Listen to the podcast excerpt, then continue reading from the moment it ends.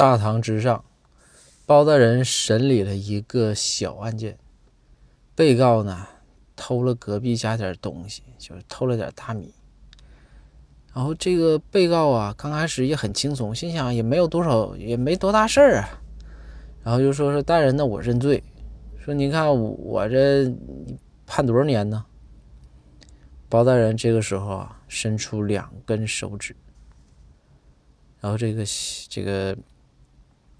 这小这个这个被告就说说，哎呀，说两个月啊，有点长吧？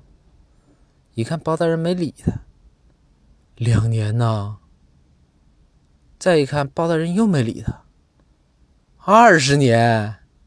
这个时候这个被告急了，马上就痛哭流涕呀，使劲磕头啊，然后就和包大人说：“大人呐，说我冤呐，我这。”你说就偷点米，你至于吗？二十年，我这出来都啥样了？大人，你可你你可要明察秋毫啊！大人呐，你可不能这样一顿哭啊！